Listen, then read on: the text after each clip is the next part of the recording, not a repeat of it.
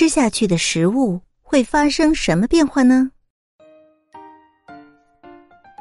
食物进入嘴以后，会进行一场奇妙之旅。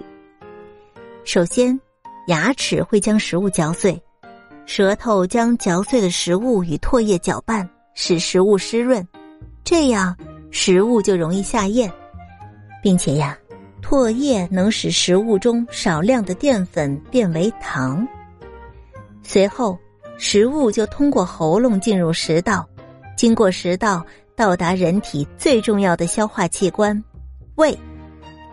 胃会通过蠕动搅拌混合，把食物变成粥状的混合物。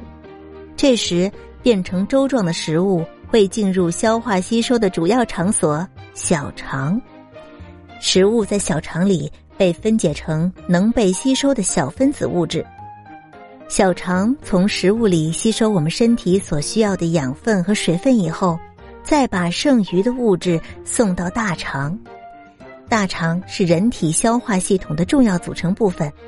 剩余的物质进入大肠以后，大肠会继续的吸收水分，然后就把剩下的残渣，也就是粪便排到体外。